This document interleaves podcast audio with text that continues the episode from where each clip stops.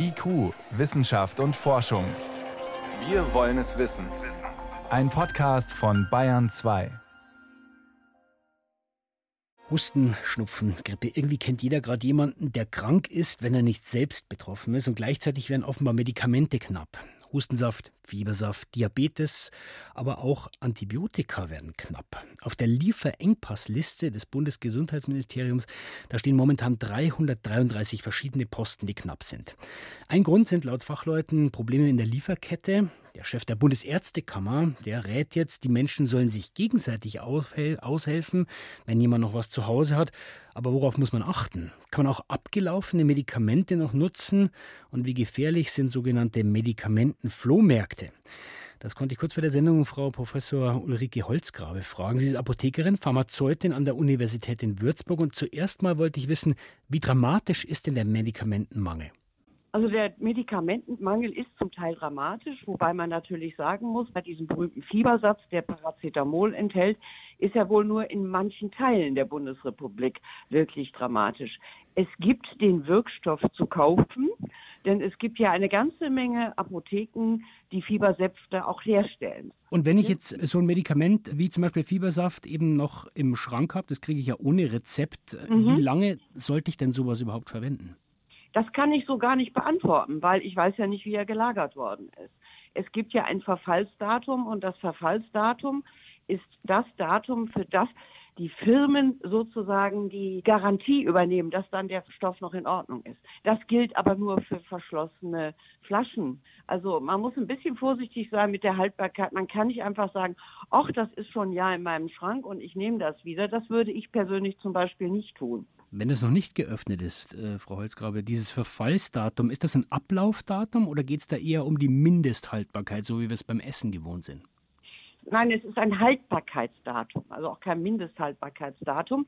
Wie entsteht das? Es gibt Haltbarkeitsstudien vor der Zulassung eines Medikamentes und die laufen normalerweise fünf Jahre. Danach hören die Studien auf und die Firmen übernehmen keine Garantie, ob nach fünf Jahren die Substanz dann noch in Ordnung ist. Es gibt allerdings auch Wirkstoffe, die schon viel früher verfallen. Zum Beispiel? Sage, ja, zum Beispiel Penicilline oder dergleichen mehr.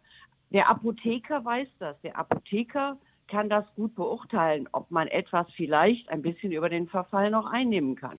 Aber wenn Sie kein Verständnis für die Chemie eines Wirkstoffes haben, dann sollten Sie die Finger davon lassen. Und auch Ärzte haben zu diesem Thema wenig Ahnung. Aber das heißt, ich muss eigentlich bei jedem Medikament, das ich im Schrank habe, äh, ob es nun schon geöffnet ist oder ob es noch ähm, ungeöffnet ist, ich muss eigentlich immer in die Apotheke gehen und nachfragen. Zumindest mal nachfragen. Und wahrscheinlich wird der Apotheker Ihnen auch sagen, Sie sollen es wegwerfen. Denn wir wissen ja nicht, wie es gelagert ist. Es gibt klare Lagerbedingungen, das muss unter 20 Grad sein, da sollte nicht Feuchtigkeit da gewesen sein und viele Dinge mehr. Also man kann nicht einfach sagen, oh, ich habe es in meiner Speisekammer, aber da ist es im Sommer mal 35 Grad.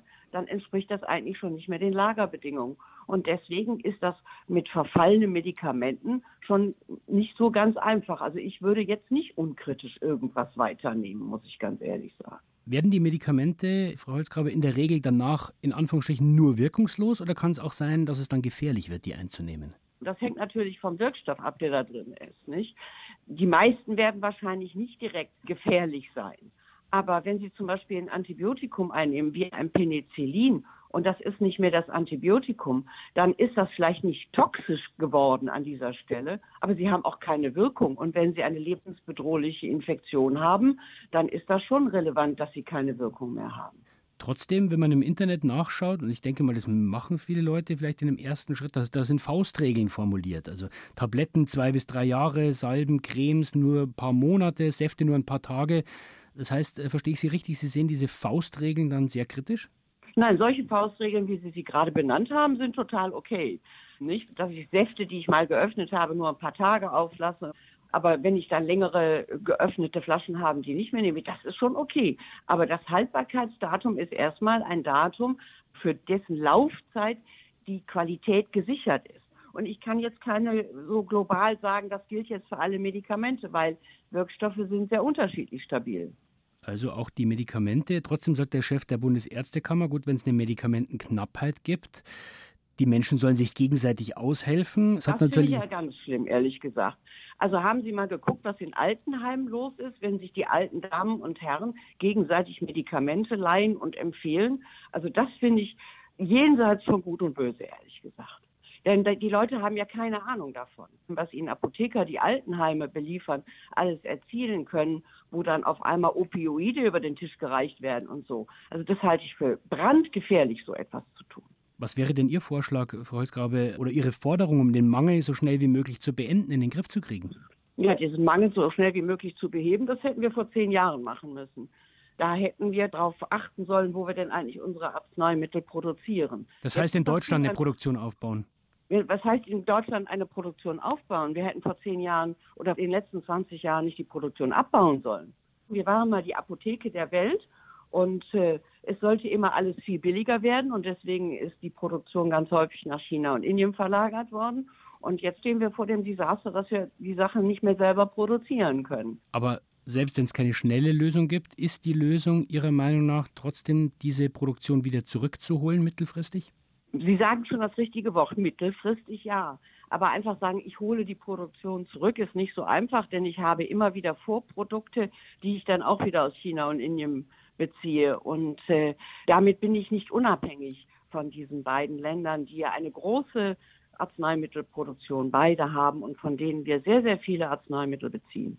Was heißt das jetzt für uns, wenn jemand krank ist, wenn die Kinder krank sind und ich habe noch Medikamente oder die Möglichkeit, dass mir jemand welche gibt, erst in die Apotheke und nachfragen? Wenn Sie unsicher sind, in der Apotheke nachfragen. Der Apotheker sollte wissen, ob die Substanzen noch zu benutzen sind oder nicht. Aber ich kann nur sagen, Säfte, die schon länger als eine Woche auf sind oder 14 Tagen, wäre ich sowieso vorsichtig, die würde ich nicht weiter benutzen. Was tun, wenn Medikamente knapp sind, so wie jetzt? Wie lange kann man alte Medikamente verwenden? Wir haben gelernt, im Zweifel eher vorsichtig sein und nachfragen. Das waren Informationen von Frau Professor Holzgrabe, Pharmazeutin an der Universität Würzburg. Ich danke Ihnen für diese Einschätzungen. Bitte schön, gerne.